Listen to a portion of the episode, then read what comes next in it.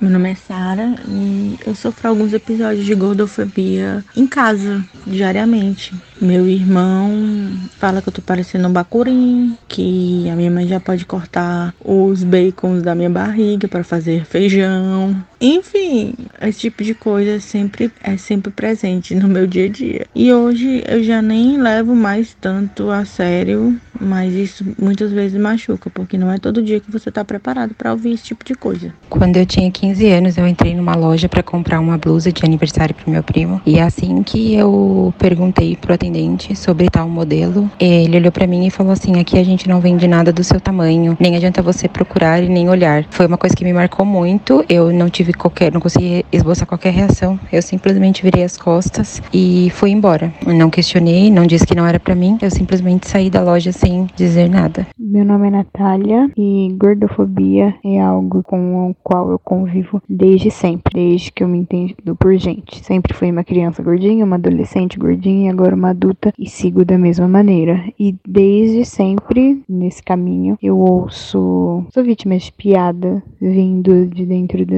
da minha própria casa, vindo dos meus familiares, e é algo que eu nunca rebati, porque é um constrangimento muito grande você ser o centro das atenções por conta da sua imagem. Acredito que eu nunca soube lidar com isso e que eu, com o caminho que eu tomo, não jamais saberei lidar com esse tipo de coisa. Sara, Carol e Natália. Três mulheres e uma coisa em comum relatos de gordofobia. Sejam os apelidos maldosos ou a ideia que as pessoas gordas são preguiçosas, seja a discriminação na hora de se vestir ou a falta de acessibilidade nos lugares, o preconceito com uma pessoa por ela ser gorda é real. Infelizmente, a gordofobia está presente no dia a dia, nas situações mais diversas. Aquele assento no ônibus que não cabe a pessoa direito, aquele personagem gordo nos filmes e nas novelas que é sempre motivo de chacota, ou quando um médico olha para uma pessoa gorda e muitas vezes sem nem ouvir o que ela tem para dizer e sem nem examiná-la. Já diz que tudo que ela tem é por causa do seu sobrepeso. São situações que machucam, destroem a autoestima e podem causar afastamento social e diversos outros problemas. E é por isso que a nossa conversa hoje é sobre esse assunto tão urgente, importante e que precisa acabar. Gordofobia é o tema desse episódio do Desteoriza.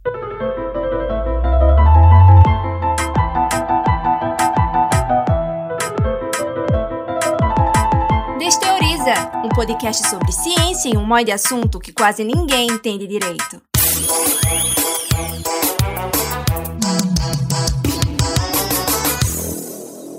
Eu sou Laís Ferreira, jornalista, pesquisadora e quem apresenta esse episódio hoje junto comigo é Fabiane Lins. Oi, gente, eu sou Fabiane, eu sou estudante de Rádio TV Internet na UFPE, eu sou bolsista do Núcleo LGBT também na universidade, sou sócia da Crítica Delas, redatora, roteirista e eu cozinho nas horas vagas. E quem tá aqui com a gente hoje para conversar sobre gordofobia é Luciana Pionório e Maricide. Eu queria perguntar primeiro o pronome de vocês, né, se são elas elas delas. Elas delas. Então, elas delas. Oi meninas, sejam bem-vindas. Se apresente para o pessoal, por favor. Olá, gente. Eu me chamo Luciana. Eu sou socióloga, sou pesquisadora, né? Estou terminando, estou fazendo o último ano do, do doutorado e sou uma pessoa interessada em gente, em laços sociais, em, em contato, em vivência, em bate-papo, em carnaval, né? Eu sou uma pessoa muito carnavalesca, como uma boa recifense. E é isso. Estamos aqui para bater esse papo hoje sobre gordofobia com vocês. Obrigada já, desde já, pelo convite. Oi, gente. Meu nome é Maricide. Eu sou uma gorda coloridona, adoro me definir desse jeito. Sou super antenada em moda, adoro filmes, séries. Sou muito da cultura pop. Gosto de curtir meus dias com os meus amigos. Adoro moda plus size. Falo muito sobre isso. E também falo muito sobre gordofobia, por isso que a gente está aqui hoje. Obrigada por participarem e lembrar você que está nos ouvindo que o Desteoriza está nas redes sociais. Então é só procurar arroba Desteoriza no Instagram, Facebook, Twitter, TikTok. Segue lá para saber mais informações sobre esse e outros temas. E também aproveita que você já está na sua página de tocador de podcast favorito. Aperta aí o botão seguir para toda vez que a gente lançar um conteúdo novo, você receber uma notificação. E eu queria começar do começo, como dizia minha avó, da palavra gordofobia. Fobia, esse trechinho da palavra gordofobia quer dizer medo, aversão, querer distante, né? Digamos assim. E aí a palavra gordofobia seria uma aversão, uma discriminação a pessoas gordas. É correto a gente dizer isso? E de que forma a gordofobia ela se manifesta no cotidiano? Olha, Laís, é correto sim a, pessoa, a gente dizer isso. E sempre que a gente fala de, de gordofobia, né, assim, trazendo enquanto conceito, eu gosto muito de, de pensar e de dizer que a gente não precisa estar tá acionando grandes teorias, nem grandes autores, porque a gordofobia está muito é, presente no dia a dia. Na verdade, a academia, a universidade é que vai olhar para as vivências das pessoas gordas e teorizar sobre elas, e não o contrário. Então, a gordofobia, ela se expressa muito no nosso dia a dia e muito para além de um xingamento ou de um bullying sofrido na infância. Quando a gente começa a estudar a gordofobia, a gente percebe que ela está estruturada muito antes de tudo isso, muito antes de todas essas histórias que a gente costuma escutar, né, sobre pessoas que sofreram gordofobia.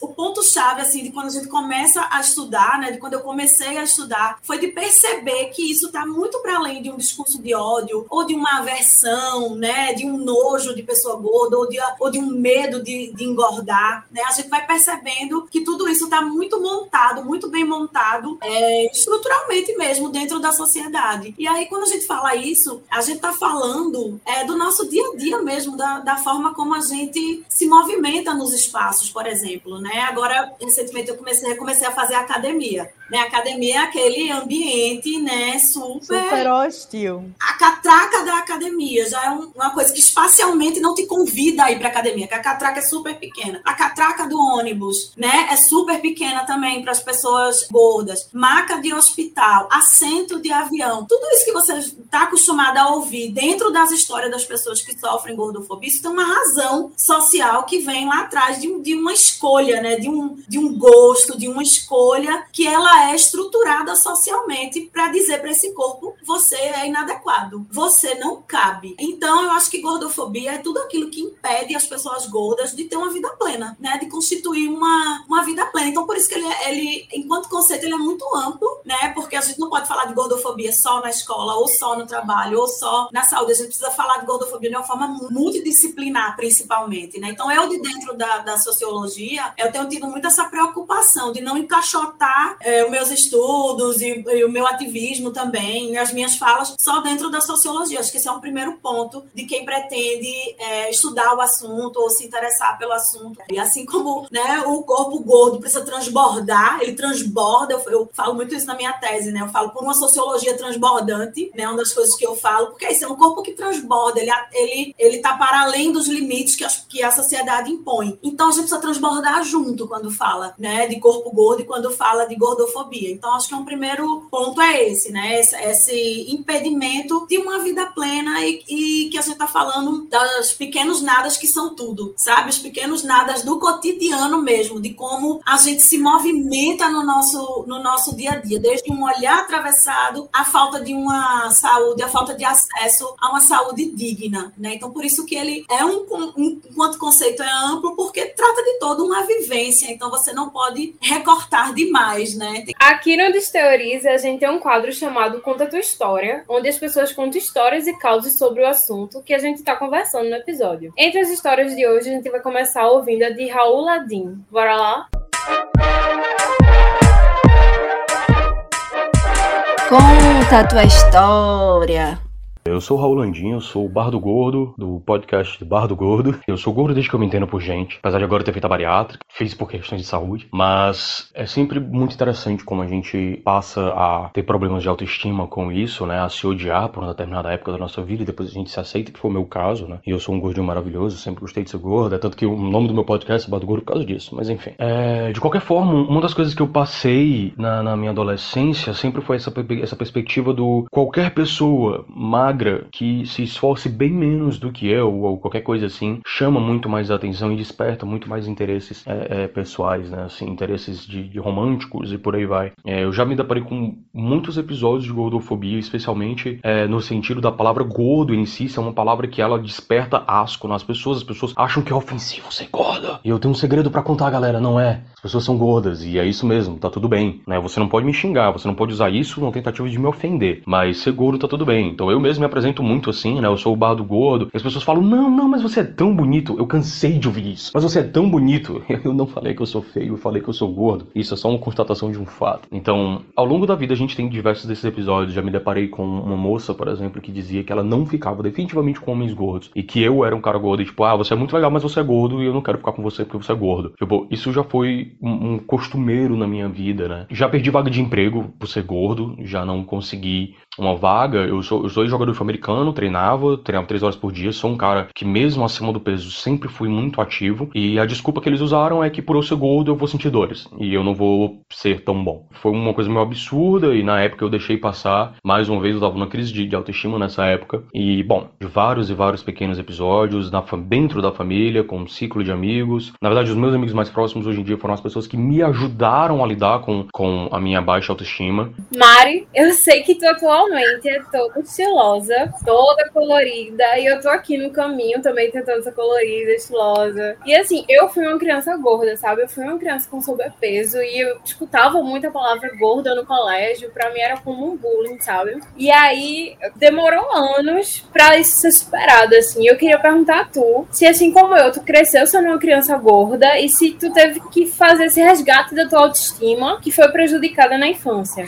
Isso é muito doido, porque eu sempre falo isso, assim. Eu não fui uma criança gorda, mas assim, eu não fui porque teve muita fiscalização, sabe? Minha família inteira, tanto por parte de pai quanto por parte de mãe, é de pessoas gordas. Tipo, já é biotipo, assim, a tradição da família, a genética é fortíssima. Todo mundo é gordo na minha família. Então, sempre teve, minha mãe, principalmente, sempre teve essa. Fui criada por mãe solo, né? Então, minha mãe sempre teve esse cuidado, sabe? Pra controlar meu peso. Então, eu, eu sempre falo assim: o exemplo que eu dou é que eu era criança que eu ia pro shopping e aí eu via as outras crianças comendo McDonald's e eu comia uma saladinha de fruta que mãe levou de casa, sabe? É, sempre foi muito assim. E isso se estendeu eu até praticamente minha vida adulta. Minha mãe sempre muito rigorosa assim com a minha alimentação, sempre me incentivando muito a praticar esportes para que eu não não fosse sedentária e tal. Só que também, com certeza, sempre fundamentada na ideia de que a família é gorda, então eu também ia engordar. E isso só mudou na minha vida adulta, quando eu comecei a trabalhar, que aí foi, comecei a trabalhar num trabalho que era muito doido, assim. No meu primeiro trabalho, eu engordei 30 quilos em dois anos. E aí, minha vida mudou completamente, assim. Eu, eu comecei a sentir a gordofobia numa face extremamente cruel, assim. E é muito doido isso, porque a gordofobia sempre esteve esteve presente na minha vida desde pequena, desde criança. Era nos comentários que as outras pessoas faziam: cuidado para não engordar, cuidado para essa menina não engordar. É, era dentro da família, entre, entre meus primos, minhas tias com meus primos. Fulaninha tá enorme de gorda. Enfim, toda essa cultura que a gente cresce. Eu cresci nesse meio, extremamente gordofóbico, mas eu não fui uma criança gorda. Só que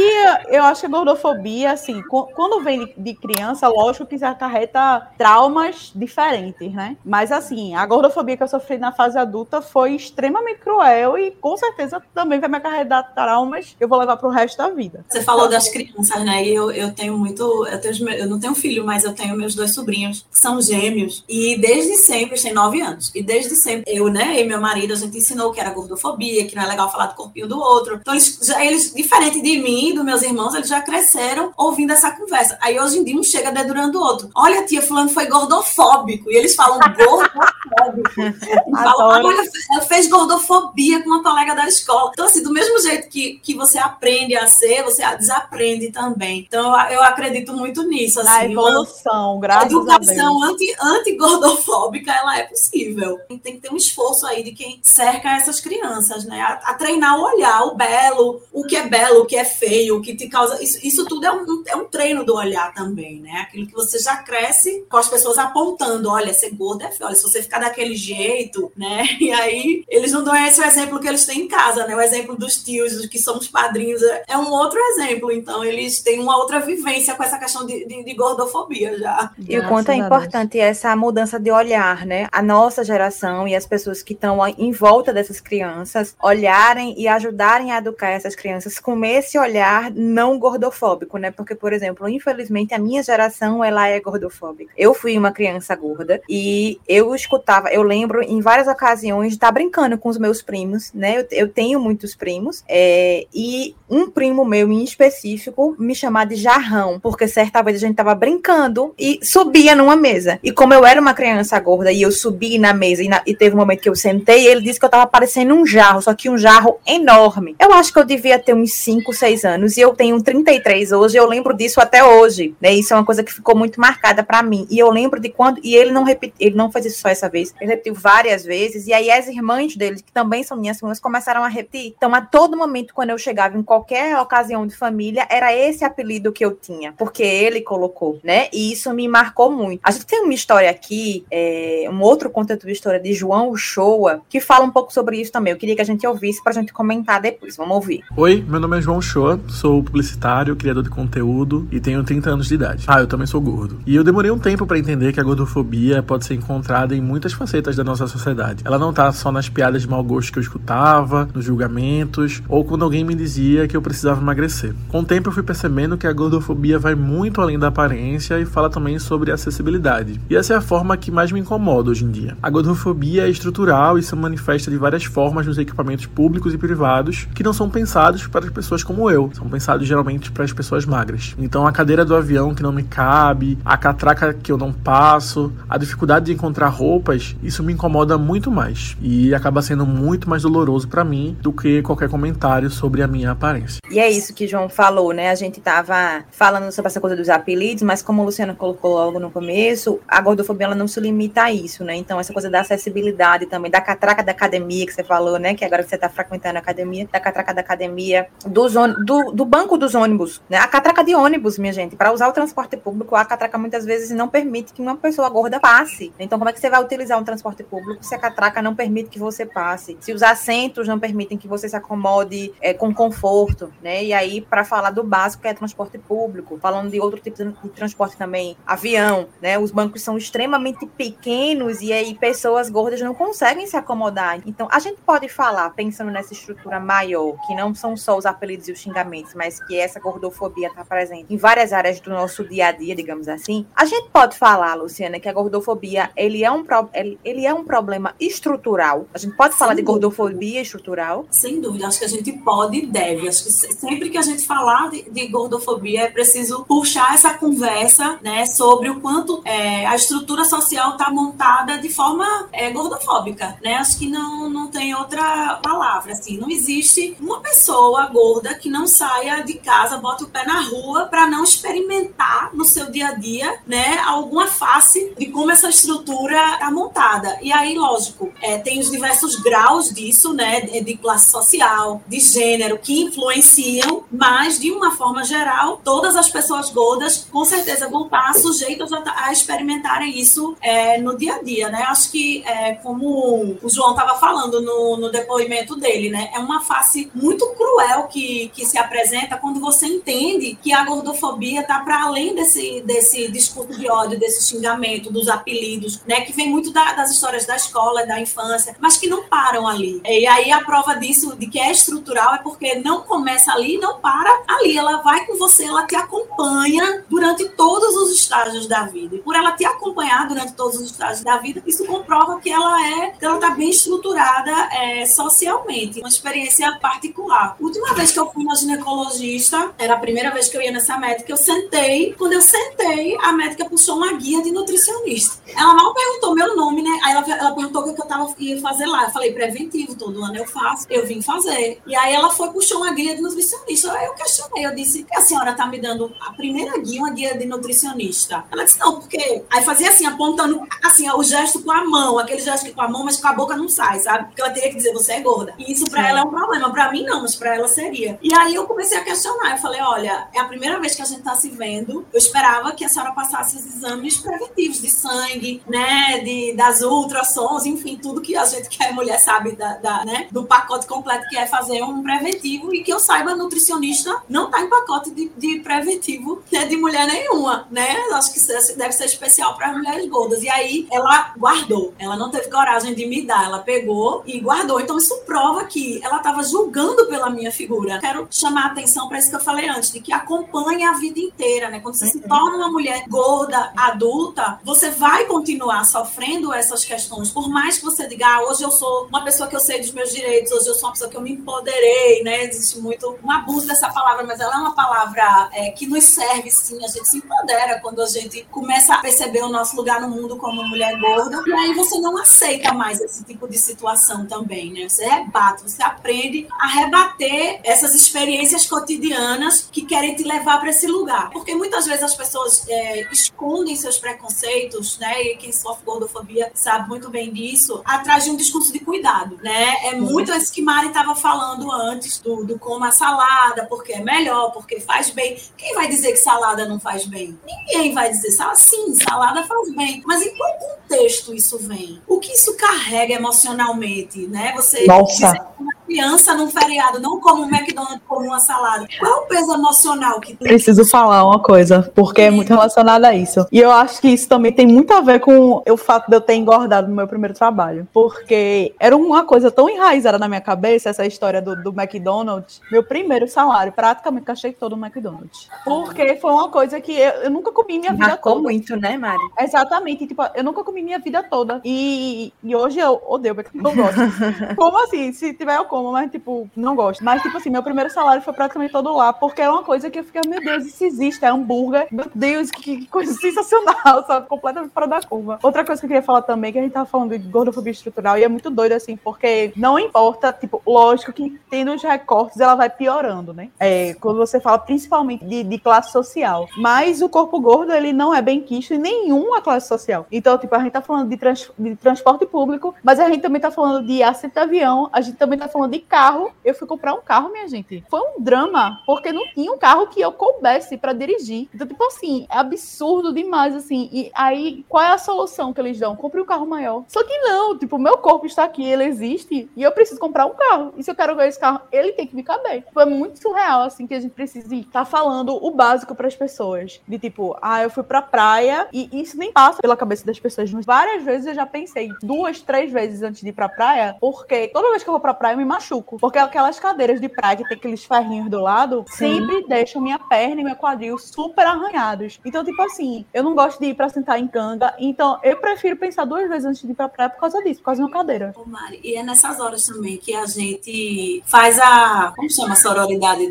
das gordas? A gordoridade. Gordoridade. É, existe a sororidade, a gente chama de gordoridade. Porque eu, por exemplo, eu tenho minhas amigas, meus amigos, que a gente já fala assim: ó, tal lugar na praia tem cadeira larga, sabe? Pois então é. a gente começa a construir esses espaços. Ó, eu fui numa médica e essa médica, ela não foi gordofóbica comigo. Toma referência. Aproveito aqui para deixar duas referências: a saúde sem gordo, é, como é? Saúde sem gordofobia. E saúde sem gordofobia. As meninas do saúde sem gordofobia fazem um trabalho excepcional. Utilidade pública. Uma planilha, uma planilha que elas disponibilizam com mais de 600 nomes. Elas têm redes sociais, Lu? Tem, é, tem tá no Instagram, entendeu? Saúde sem gordofobia. E, e qual é o nome da outra? É, Gorda na Lei. Gorda na Lei, que são as questões jurídicas, né? A, o Saúde Sem Gordofobia, inclusive, tem aqui é, de Recife, tem de todo canto do Brasil, gente. Uma lista no Excel, uma tabela de Excel com indicação de médicos que as pessoas experimentaram e identificaram que não são médicos gordofóbicos. E não é só ir lá dar o nome, enfim, elas fazem toda uma pesquisa, uma conversa com esses médicos. Então, existe uma, uma gordoridade também, vai se firmando aí, né, Mari? A gente se conheceu pelo Instagram e a gente começou a trocar figurinha e não sei o que. Mari, hoje, pra mim, é uma pessoa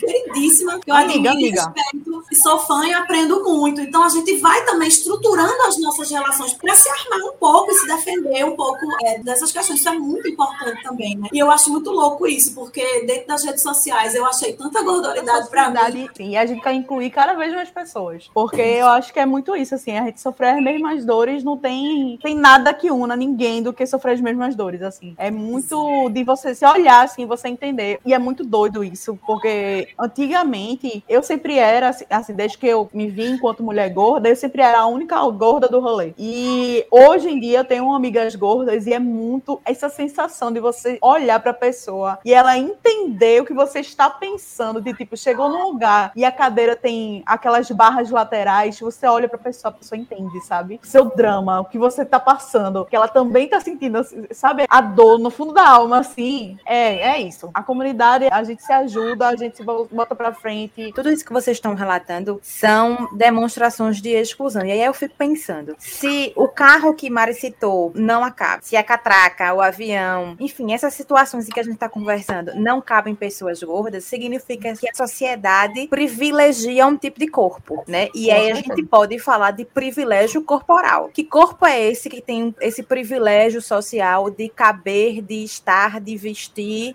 né? De, enfim, de escolher a roupa que quiser.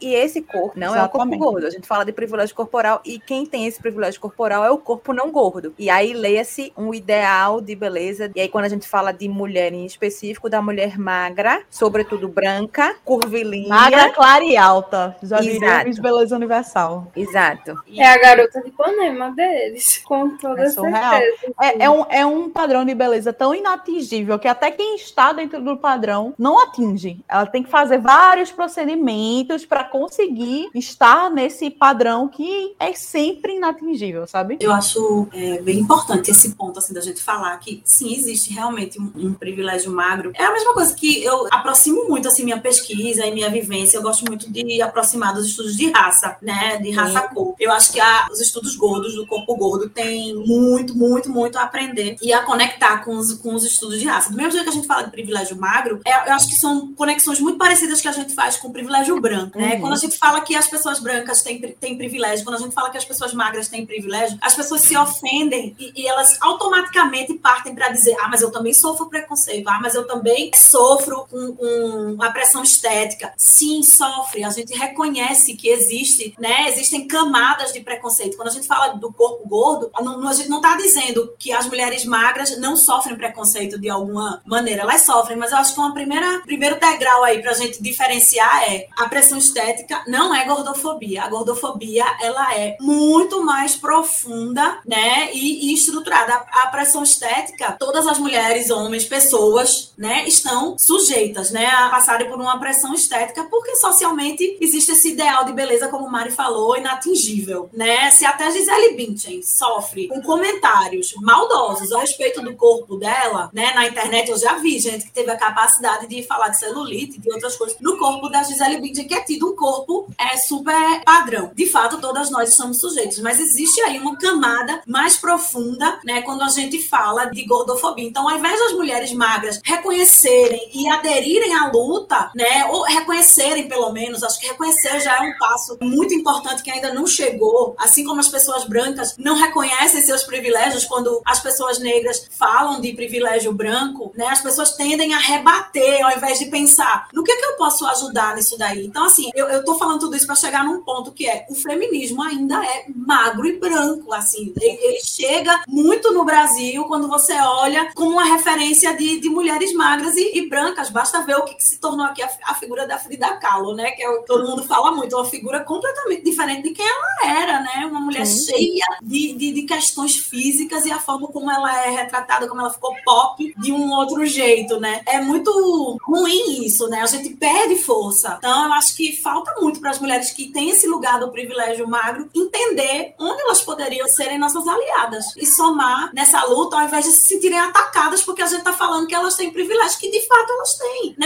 fato eu como mulher branca mesmo sendo uma mulher gorda tenho, né? E é preciso reconhecer isso. Senão a gente E até, e até dentro da, da própria comunidade gorda, existem também camadas de privilégio. É bom a gente falar isso aqui. Porque a gente, enquanto go- gorda menor, a gente não sofre o mesmo preconceito que uma gorda maior. Sim. Então, tipo assim, é muito surreal que a gente não entenda a luta como um coletivo. É, a gente tem que entender que a luta existe coletivo, mas que existem camadas, sim, que estão sempre abaixo da gente em nível de privilégio, assim. É muito doido, assim, porque isso eu falo de, de moda, eu falo de, de estrutura mesmo, porque quanto mais você, quanto mais seu corpo está fora do padrão, quanto mais gordo é o seu corpo, mais a sociedade vai dizer que ele não deveria ali estar presente. É, a gente tem várias camadas, assim, né? Acho que tem um recorte social também, de enquanto mulher gorda branca, mulher gorda negra. Eu Exato. sempre falo que existe muita solidão da mulher branca gorda e a mulher branca negra, assim. E também eu acho que a gente tem que começar a se questionar qual lugar que é realmente plus size. Porque se eu vou num lugar e ele tem tamanho 52 e não tenho 56, ele não é de fato plus size, porque ele não tá abrangindo a todas, né? Exatamente. Vocês estavam com- comentando sobre gordofobia, que ela se apresenta em vários lugares da vida das pessoas gordas, e um dos lugares da gordofobia, que ele é muito evidente, é na área da saúde. Por isso a gente vai ouvir agora duas histórias que tem muito a ver com isso. Uma é de Henrique Oliveira e a outra é de Carolina Marcuse. Buenas, galera. Eu sou Henrique Oliveira, host do Errado Não Tá Podcast. E o difícil é enviar só um áudio. Aos 41 anos, sendo gordo desde que me entendo por gente, eu sofro gordofobia desde criança. Apesar que a gente não falava tanto anos 80 sobre isso, era muito achar que, ah, besteira. Ele tá brincando com você. E esse brincando com você se perpetua na escola, no trabalho, nas zombarias que existem. Sempre com a mesma desculpa de que, ah, não é por mal, é só uma brincadeirinha, somos amigos. Mas a que me vem à mente, que realmente me dá raiva até hoje, mesmo tendo acontecido há alguns anos, é algo que sempre acontece com, com gordo quando vai ao médico. O diagnóstico é sempre porque eu sou gordo. Ah, eu tô com uma dor de cabeça. Ah, porque você tá comendo demais, né? Doutor, eu tô com problema aqui no pé. É, também esse peso. Até que chegou um dia que eu cheguei no médico para uma consulta comum, reclamando de uma, uma dor comum. E antes mesmo de me examinar, o médico já foi dizendo: Ah, você tá muito gordo. Esse dia eu estourei. Estourei, falei alto, falei grosso, como a gente diz aqui no Nordeste. E eu falei pro médico que ele tava errado, que ele não poderia falar aquilo. E aquilo para mim foi um alívio enorme. Ele tremeu nas bases. Eu não sou um sujeito pequeno, apesar que eu não iria fazer nada com ele. Ele tremeu na base e disse: Não, você tá quebrando a relação médico-paciente. Eu digo: Você quebrou quando você disse que meu problema era por causa da gordura, sendo que você nem me examinou para saber o que é que eu tenho. Então, a partir de agora, você trata melhor seus pacientes. Ele terminou, fez lá a receita, tremendo. Eu saí desde aquele dia, aquilo foi libertador para mim. Desde aquele dia, eu digo não. Desde aquele dia eu não permito mais que falem qualquer coisa contra mim, como se ser gordo fosse algo menor, fosse algo ruim. Não, eu simplesmente sou gordo. Meu nome é Carolina e entre diversas situações que eu já sofri é, gordofobia durante toda a minha adolescência e também a vida adulta, é, uma delas foi quando eu comecei a engordar muito e assim um ganho de peso considerável em pouco tempo e eu comecei a procurar médicos porque eu sabia que tinha alguma coisa errada que não era somente um ganho de peso por má alimentação ou por excesso de alguma coisa que não era saudável. Eu sentia que tinha alguma coisa de errado e eu fui inúmeros médicos e o que eu mais ouvia era que gordo sempre vai falar que não come é, e que não sabe por que engordou. Então eu demorei muito, foram quase dois anos em busca de um diagnóstico, até que eu fui diagnosticada com uma síndrome rara é, que explicava o motivo do meu ganho de peso que vinha desde a adolescência e só então eu pude ser tratada. Então esse foi um dos episódios que mais marcou, assim, em relação à, à forma como as pessoas veem, né? Ninguém te olha além daquilo. Isso é sempre porque você come demais ou porque você não se cuida, ou porque você não faz exercícios físicos. E, e ao longo dessa trajetória, enquanto eu não descobria o que tinha de errado, a gente vai ouvindo piadas o tempo todo, né? De familiares, de amigos, é, de pessoas desconhecidas, de pessoas na rua, é, de colegas. Então, eu acredito que seja uma coisa que a gente sofra no geral, no dia a dia, né? É, apesar de ter alguns episódios marcantes, todos eles acabam machucando de alguma forma.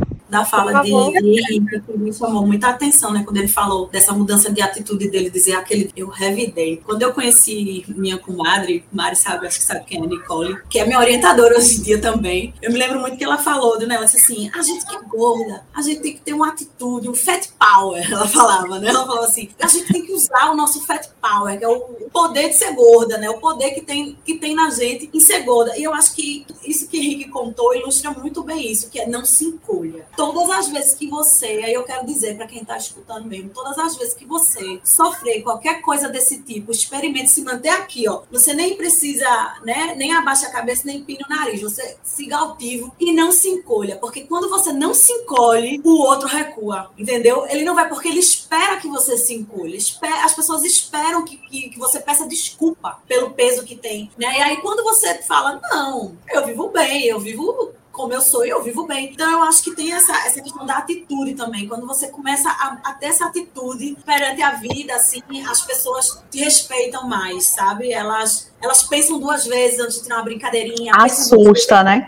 É, e aí eu acho que é isso. Você tem que também. Você é grande, pô, você é grande, use, use, use desse seu físico grandão, entendeu? Seja grandona e chegue altiva, né? Tem um, um seriado que eu assisto. Gente, eu não sei falar inglês, mas eu quero muito indicar esse seriado, que é o Shrill. Eu não sei se é Shrill, é algo como estridente, algo assim. E tem uma cena muito emblemática que é a moça gorda, ela passa toda de vermelho, assim, ela atravessa a rua e a outra menina que a protagonista do seriado fica assim olhando para ela e vai atrás dela. A menina é cheia de questões, sabe? E fica olhando admirada assim, assim, como assim? Ela é gorda e ela tem todo esse poder aí atravessando a rua belíssima, né? Eu acho que a moda, né, Maria? De como a moda ajuda a gente nisso, né? Eu sempre falo assim, quando eu posto um lookinho, brinca, né? Ah, um lookinho, um lookinho de hoje. Não, não é só o lookinho. A gente sabe, a gente que é gorda, quando olha umas para as outras, a gente tá olhando para um espelho muito importante, né? Eu falo isso na minha tese, assim. As redes sociais e o Instagram como um espelho pra gente. Um espelho de um ativismo, né? Então não é só um lookinho. Eu, eu, eu olho pra Mari coloridona, de cropped, né? Aquilo me ensina também. Existe uma pedagogia, né? Existe uma pedagogia de você ser quem você é, quando você entende esse poder que você tem, assim, também, né? E usa dele, faz uso dele. Passei várias situações na minha vida, e logo no começo, quando eu engordei, eu ainda não, na minha cabeça, não entrava que eu era uma pessoa gorda. Isso é muito doido, porque eu só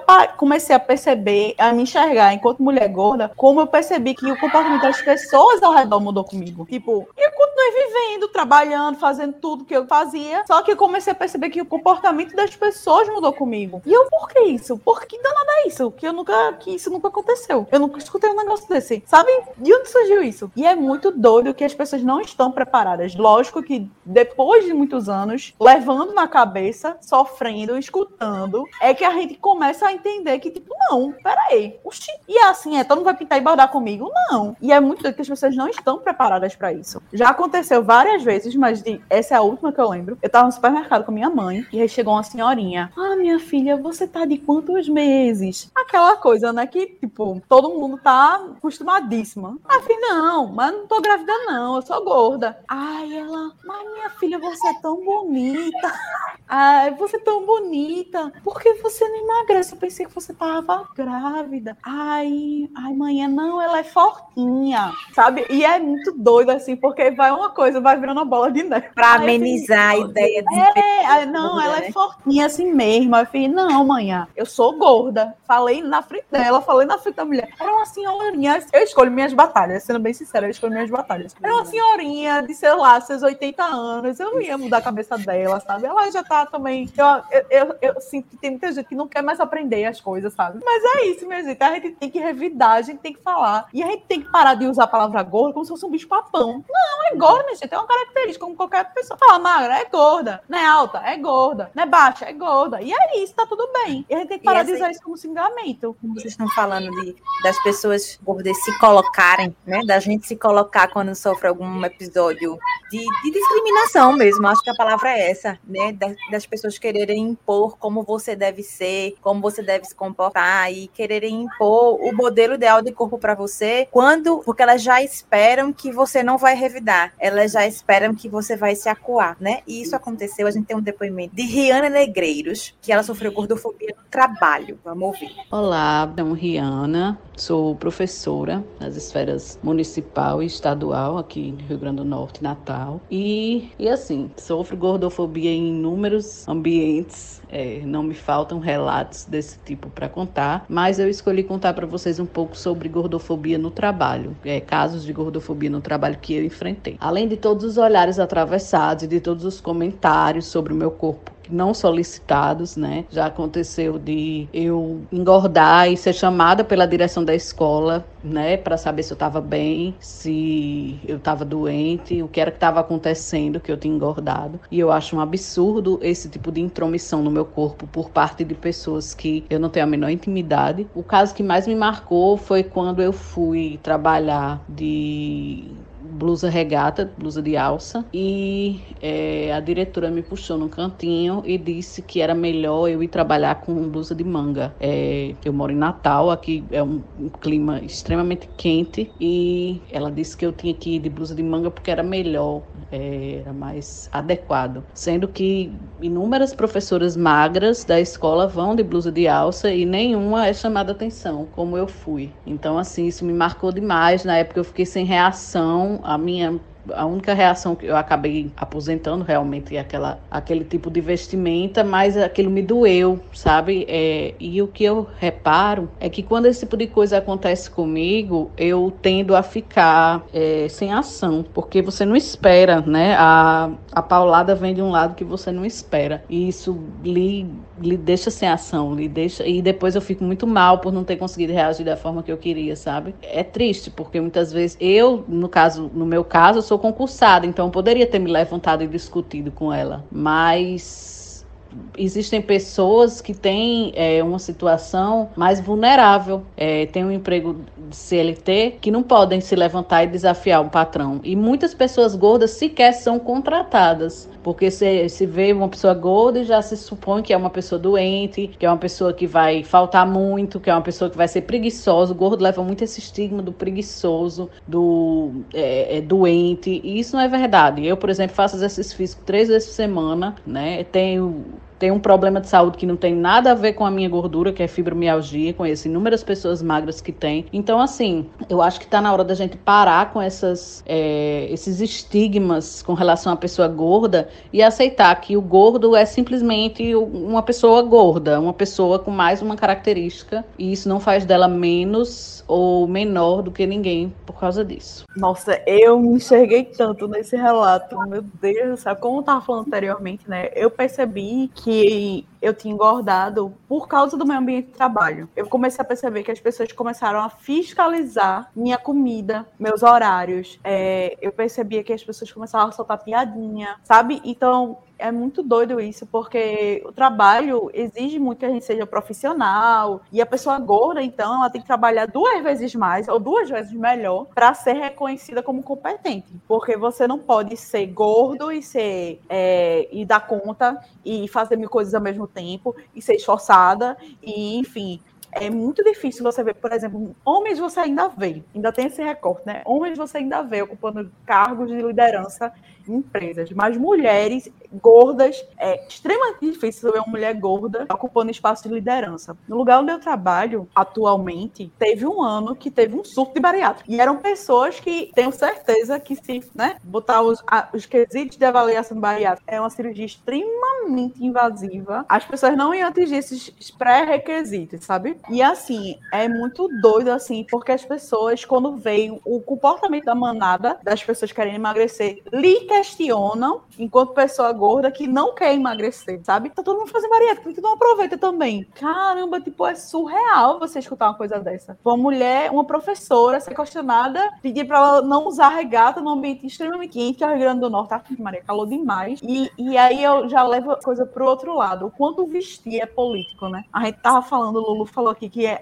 dos lookinhos e tal, que a gente pode os lookinhos do dia, mas o vestir é muito político. E o vestir, enquanto mulher gorda é, tipo, muito mais político ainda, sabe? É muito doido, assim, que as pessoas têm, acham que têm o direito de dizer como você deve se comportar, o que você deve comer, quais os espaços que você pode ocupar e como você vai se vestir. Quando eu comecei a, a trabalhar, sempre trabalhei na área social, né? Em ONG. Sempre trabalhei nesse setor. Mas, assim, eu comecei muito nova, né? Então, eu sempre, assim, sempre tive em posição de dar a formação. Eu era a pessoa que ia dar a formação. E aí, eu sempre achava que para as pessoas me, me levarem mais a sério ou verem a minha competência, que era que eu fazia, eu tacava uma roupa toda preta. Então, olha, quando eu ia viajar para fazer formação, minha, minha mala era basicamente preta, toda preta, a roupa toda preta. Porque tem muito a ver com isso, né? Com essa coisa, o quanto eu puder esconder, tentar esconder né? E hoje em dia é, é muito interessante assim isso, porque preto eu adoro usar, eu gosto de usar preto, mas hoje eu uso preto total por opção, assim. Hoje é muito difícil, assim, é, é, por exemplo, se eu tenho um, alguma apresentação ou alguma coisa assim, eu não eu procuro não colocar preto, justamente porque eu não quero passar essa mensagem de que eu tô tentando esconder quem eu sou, sabe? Então é muito mais fácil que o preto hoje seja a minha última opção em momentos mais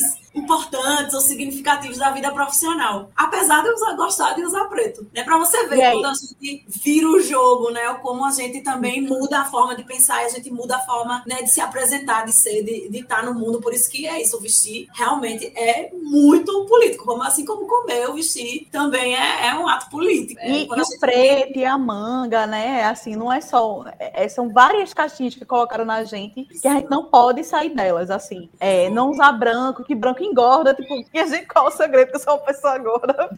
Quer dizer, eu não posso usar branco porque vai me engordar ainda mais. É muito surreal, assim, listras horizontais não podem, listras verticais, essas coisas assim que, tipo, gente, não, não faz sentido, sabe? Você não vai deixar de ser uma pessoa gorda. Então, eu acho que também tem muito a ver, assim, é, isso eu vivenciei, presencio amigas vivenciando, que é a história do quando eu emagrecer, sabe? De tipo, ah, essa roupa aqui eu vou usar quando emagrecer. Ah, ah, essa tatuagem aqui eu vou fazer quando eu emagrecer, porque eu não vou fazer uma tatuagem num braço gordo. Tem que fazer quando eu tiver magro. Ah, é porque quando eu emagrecer, eu vou começar a usar bico. Quando eu emagrecer. E aí a gente vai sujeitando a vida da gente a mortes, sabe? Porque cada vez que você diz quando eu emagrecer, você está deixando de viver. O nosso existir é político e, e enquanto mulheres gordas, a nossa reafirmação de lugar na sociedade e ocupando várias esferas. Isso eu sempre gosto de falar muito. Porque sempre tem muita coisa assim que é guardada. Aquele espaçozinho da mulher gorda. Tipo, a gorda, ela é a amiga legal. A gorda não é o objeto de desejo, de afeto. A gorda não é a mulher sensual. A gorda não transa. Ou então a gorda é fetichizada, sabe? Então, tipo, é, é, são várias caixinhas que vão guardando a gente e a gente vai se diminuindo para caber dentro dessas caixinhas. Só que é muito surreal. É uma afronta mesmo a gente mostrar para o mundo que a gente tá vivendo plena plenamente enquanto mulher gorda, né? O ativismo gordo, né? Sempre que usa muito essas palavras do desobediente, combativo. A gente usa essas palavras para se autodenominar na, na nossa luta, principalmente o desobediente. O que, que a gente está dizendo quando a gente nosso corpo é desobediente? É que a gente vai continuar desobedecendo essas caixinhas e esses, esses lugares do cantinho, sabe? Que querem colocar a gente, né? A gente, outra coisa que a gente não falou aqui, mas que a gente escuta muito,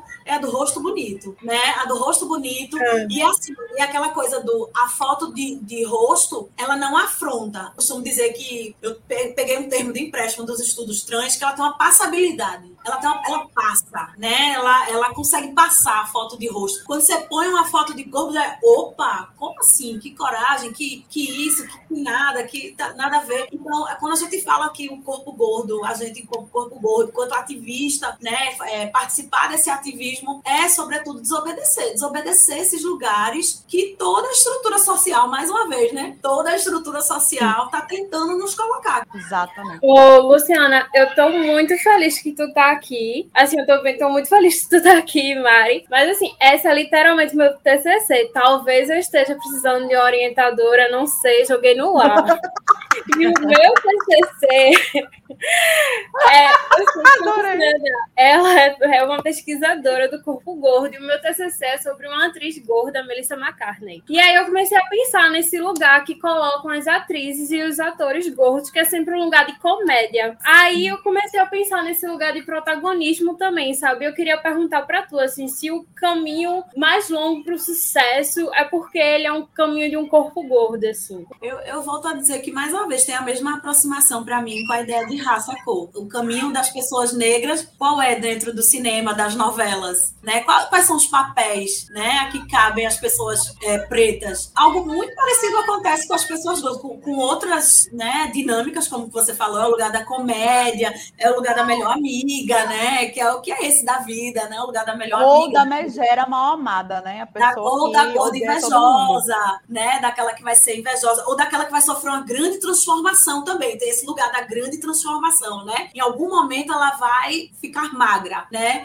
Eu acho que sim, eu acho que é, é um caminho longo e cruel, né? De reconhecimento. Quantas mulheres a gente consegue é, apontar que fujam desse estereótipo? Principalmente as mulheres mais jovens, mais jovens. Eu acho que né, as atrizes né, mais, mais velhas até têm outros papéis, né? Mas as mais jovens, quantas a gente tem de, de referência, assim, e que foge desse papel dos estereótipos dentro do, da mídia, né? Dentro da novela, dentro do, do cinema. É pra, eu agora estou tentando, é que eu estou falando e estou tentando pensar ao mesmo tempo. E, e, desculpa, mas eu não estou conseguindo. No meu TCC eu separei a Melissa McCartney, que ela fez um filme de drama agora e uma série de drama. Então, ela conseguiu fugir, né, desse estereótipo, assim, né? Mas são poucas que eu consegui separar para isso, porque elas são mais colocadas em comédias, né? A gente tem a Rebel Wilson, que tá em comédia também. A gente tem a Queen Latifah, que tá sempre em comédia. Inclusive, emagreceu, né? emagreceu, exatamente. E, e não tá conseguindo mais papel. Porque só colocavam ela dentro dessa caixinha de mulher gorda que fazia comédia e, tipo, ela emagreceu, ela não serve mais pra nada. Mas ela disse que, assim, ela sabia como era ser invisível quando ela era gorda, né? Ela deu essa entrevista pra BBC e ela falou assim: Eu sei como é ser invisível. E aí, isso também, eu comecei a pensar nisso, assim, com a morte da Marília Mendonça também. Quando ela faleceu, só se falavam do corpo dela, em vez de falar do falecimento de uma grande cantora, né? E aí a gente vê como o corpo ele vem sempre primeiro do que a carreira dessas mulheres. Exato. O peso ele vem primeiro, né? O peso e a mídia, assim. Aí, Mari, eu tenho uma pergunta para tu também.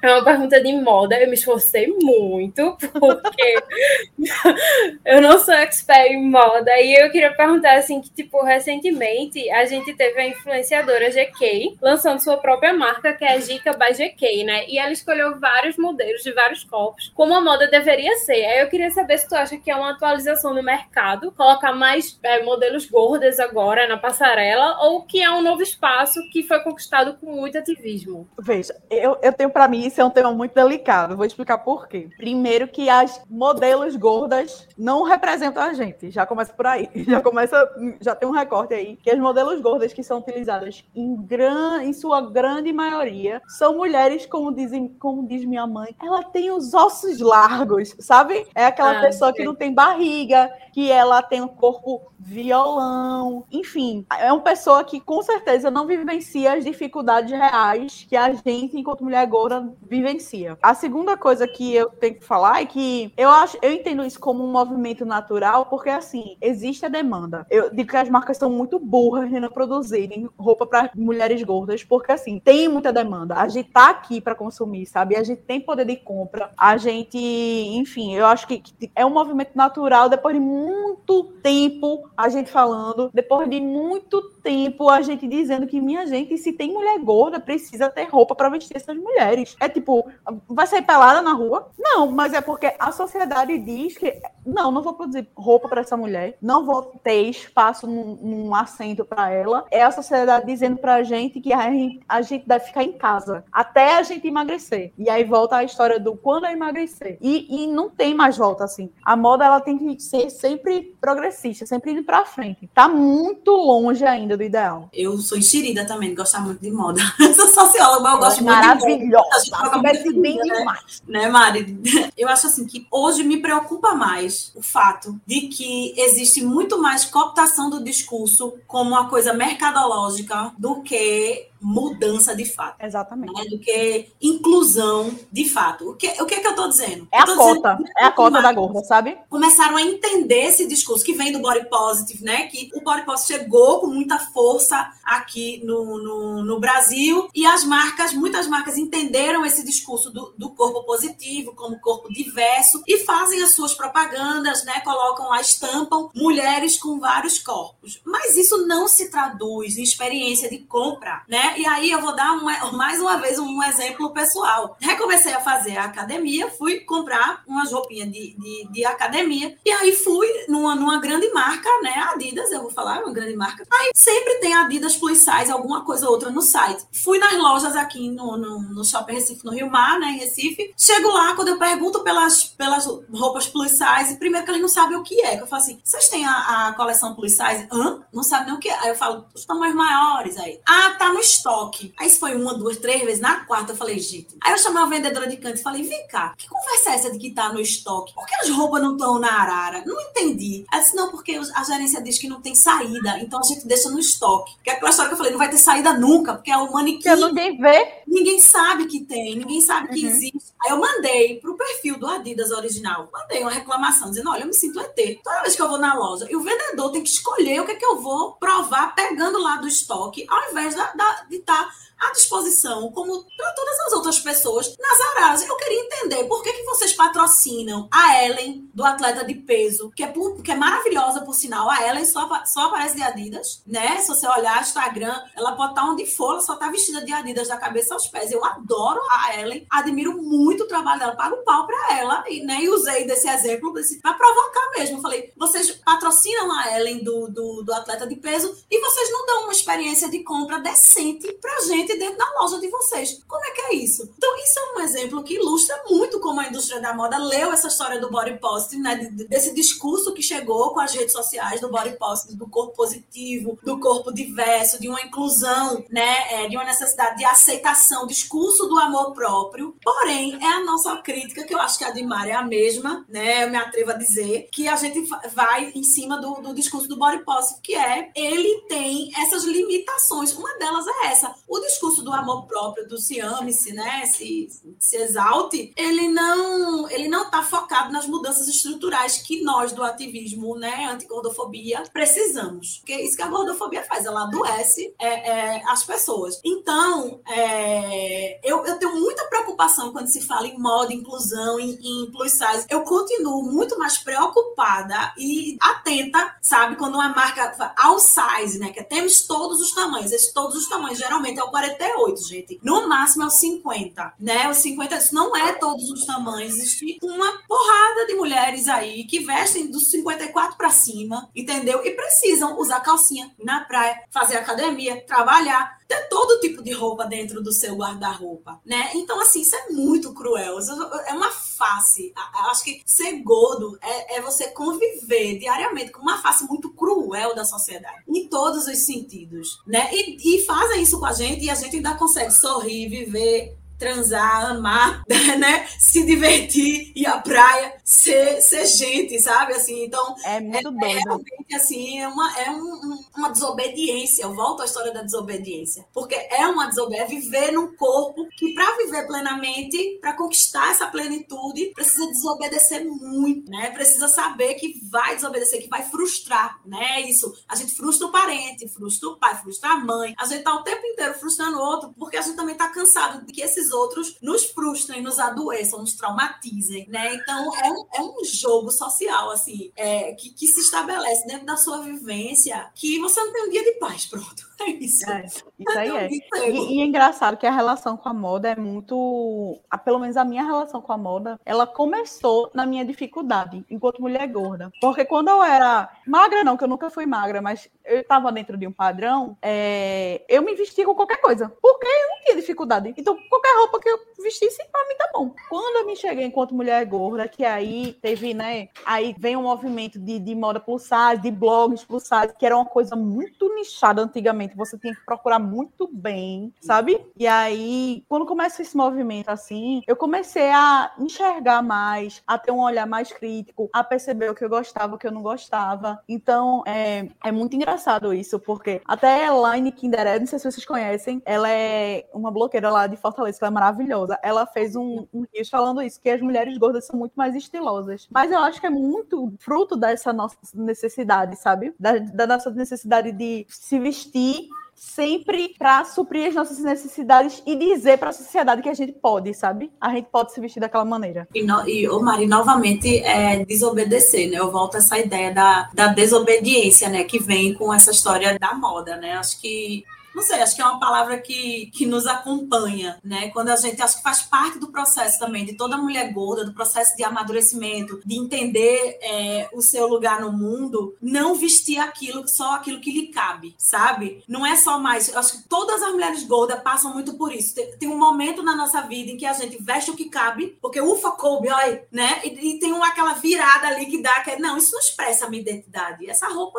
diz quem eu sou, essa roupa não me anuncia direito, né? Então a gente quer, quando é isso, quando a gente vem para cá, né? Um, um, momento como esse que a gente tá gravando, ou vai aparecer em vídeo, ou de, a gente quer é, é, é, que isso também nos anuncie de alguma forma. Quando a gente entra num espaço, a nossa roupa nos anuncia, os nossos acessórios nos, nos anunciam. Moda é expressão, né? Moda é muito de, de você dizer, de você comunicar. Moda é comunicação. Quando você escolhe dizer, escolhe botar um crop, às vezes não é, ai, não, é porque tá muito calor. Não, às vezes eu quero realmente dizer, não, eu sou mulher gorda e eu posso botar um crop porque tô aqui. A moda também foi feita para mim, sabe? Eu, quando eu tinha muito, eu gostava muito de preto e, tipo, 90% do meu armário era preto. Eu lembro, acho que foi em 2016, mais ou menos, que eu fiz uma postagem no Facebook. Eu lembro muito disso, porque todo ano o Facebook fica lembrando. Que é. é eu coloquei assim: é, eu tenho uma meta na minha vida, ela não, não, é não comprar mais roupa preta. E é muito doido isso, porque sempre que eu olho pra essa postagem, eu fico, consegui, tá vendo? Finalmente, eu sou a pessoa mais colorida que eu conheço. E, tipo, não, eu amo preto hoje, mas a minha relação é completamente diferente, sabe? Para você que está nos ouvindo, que não está vendo a imagem de Mari, até o óculos de Mari é todo colorido, para vocês terem uma ideia. Então, e esse ela é, é mais das... colorido, viu? Esse é o mais é, discreto. Ela é uma das pessoas mais coloridas que eu conheço. Bom, gente, chegou a hora do nosso Pegando Bigu, Pegando Bigu, que é um quadro aqui do Desteoriza, onde a gente abre espaço para alguma atividade que tem relação com o UFPE, que foi desenvolvida por alguém da UFPE. E quem pega carona com a gente hoje hoje é Bárbara Falcão, que é jornalista formada pela UFPE,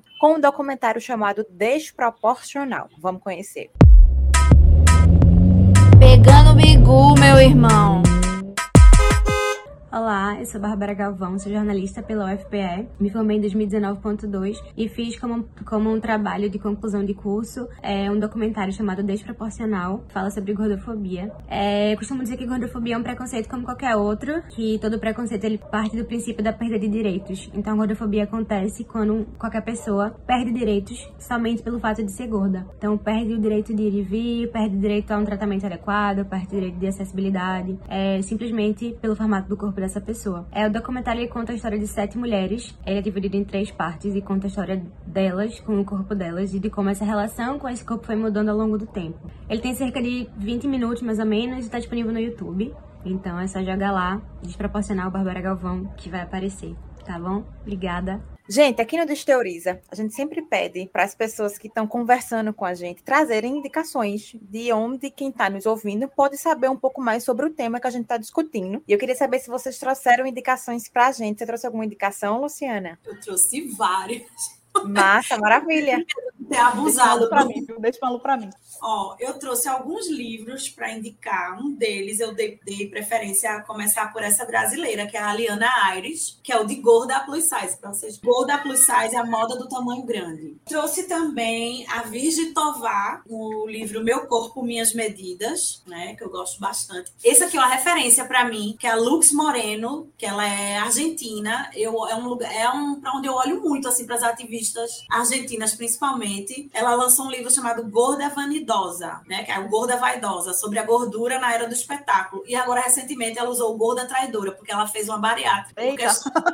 Saúde é, e sofreu e começou a sofrer um monte de ataque, porque teve que fazer a bariátrica. Ela fez o gorda traidora também, que eu ainda não li. É, eu também trouxe dois que não são, assim, sobre é, corpo gordo, mas que são dois que eu, me, me inspiraram muito, assim, dentro do meu trabalho. Um deles é a Guacira Lopes Louro, com Corpo Educado, Pedagogias da Sexualidade ela trabalha muito com a questão do, dos estudos trans, né? Mas é onde eu bebo muito. E trouxe um outro que não é assim livro teórico, mas é um, um, um livro que me toca muito, que é o Irmã Outsider, né? Da Audre Lorde. Eu acho que é muito importante a gente, como eu falei, né? Fazer essas intersecções, principalmente com os estudos de raça. Então, acho que o discurso de Audre Lorde nesse Irmã Outsider ajuda, ajuda muita gente a, a entender e, e, se perceber na dor, né? Se reconhecer na dor, como, como o Mari tinha falado antes. Trouxe também o Fome, de Roxane Gay, que ela faz uma autobiografia do corpo dela, que é bem interessante, e toda a relação dela com comida.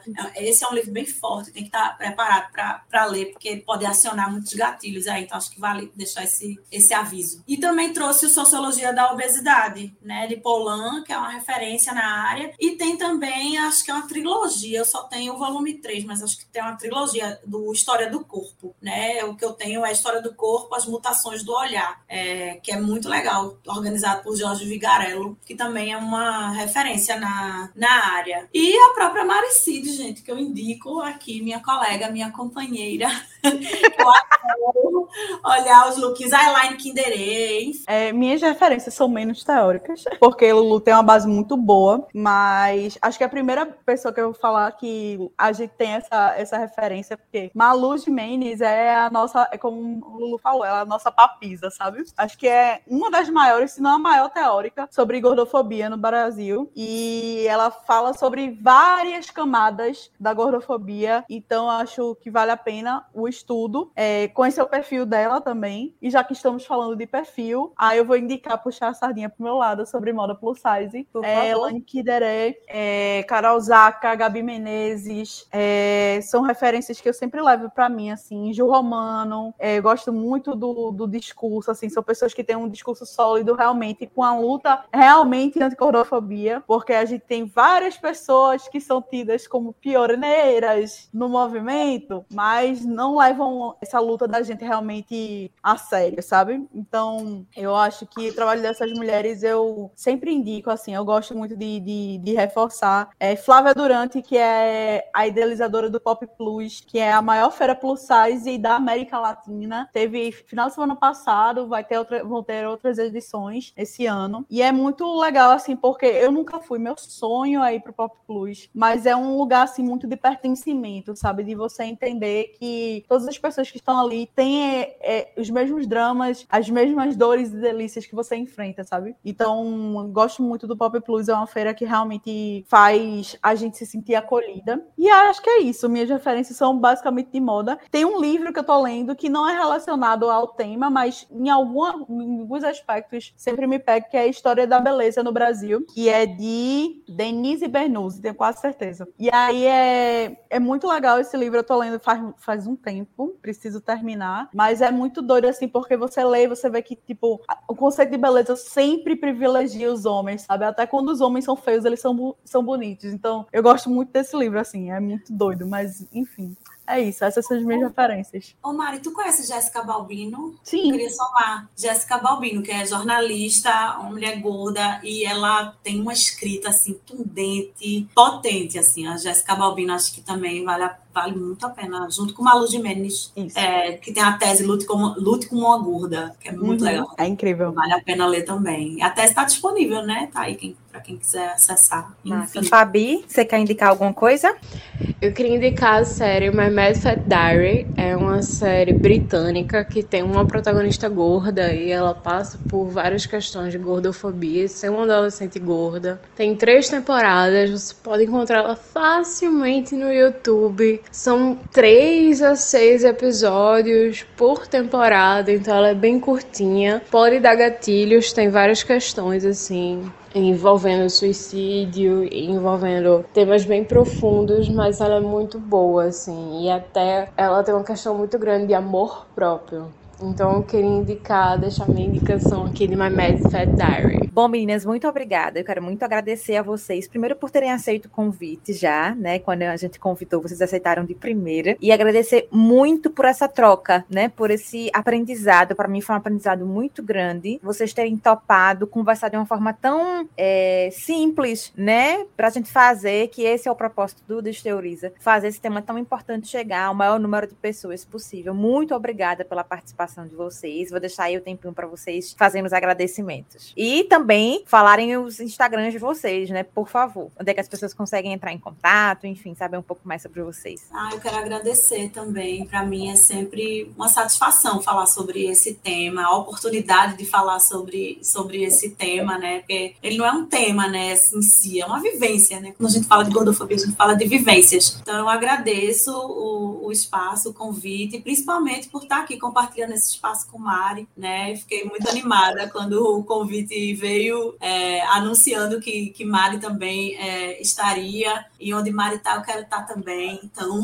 agradeço muito por isso também. E me coloco à disposição. Meu arroba é Lulu Pionório. Estou aí para quem quiser trocar, conversar, trocar uma ideia. Enfim, me coloco à disposição. Quero agradecer muito dessa oportunidade daqui, que a gente conversar sobre esse assunto assim. É uma coisa que é tão presente na vida da gente, né? Às vezes a gente, a gente já vive tanto isso que a gente não, nem fala mais, sabe? É uma coisa que já tá tão impregnada na vida da gente, mas é como o Lu falou, são vivências, né? A gente tem que falar sobre o assunto enquanto for necessário, enquanto a gente sofrer, enquanto a gente tiver que revidar, a gente vai revidar. E falando sobre o assunto, eu espero que um dia a gente atinja o ideal, né? Que é uma sociedade não, não gordofóbica. E é isso, muito obrigada pela oportunidade agradecer por estar aqui com o Lulu, porque eu foi um dos presentes que a internet me deu. Sim. Você é outra Laís. Agradeço muito oh. por estar aqui, de verdade. É muito gratificante, assim. E quem quiser me seguir, arroba Maricides para Luquinhos. E é isso, estamos aí. A Luciana Pionório, a Maricide, a Laís também, a toda a produção do Teoriza por ter me convidado. Gordofobia é um tema muito importante, é um tema que invade a minha vida durante muitos anos. E foi um prazer estar participando aqui hoje. E lembrando a você que está nos ouvindo que as indicações que as nossas convidadas deram e outras indicações também vão estar nas nossas redes sociais. É só você procurar arroba Desteoriza, Instagram, Facebook, Twitter e TikTok. Esse episódio do Desteoriza ele foi apresentado por Fabiane Lins e por mim, Laís Ferreira. Tem a produção de Jonas Lucas Vieira e os trabalhos técnicos de Laura Marinho. Quero agradecer por você ter chegado até aqui, ter ouvido a gente até o final e te lembrar que o Desteoriza ele é um projeto da Diretoria de Comunicação da UFPE e te espero no próximo episódio. Até lá!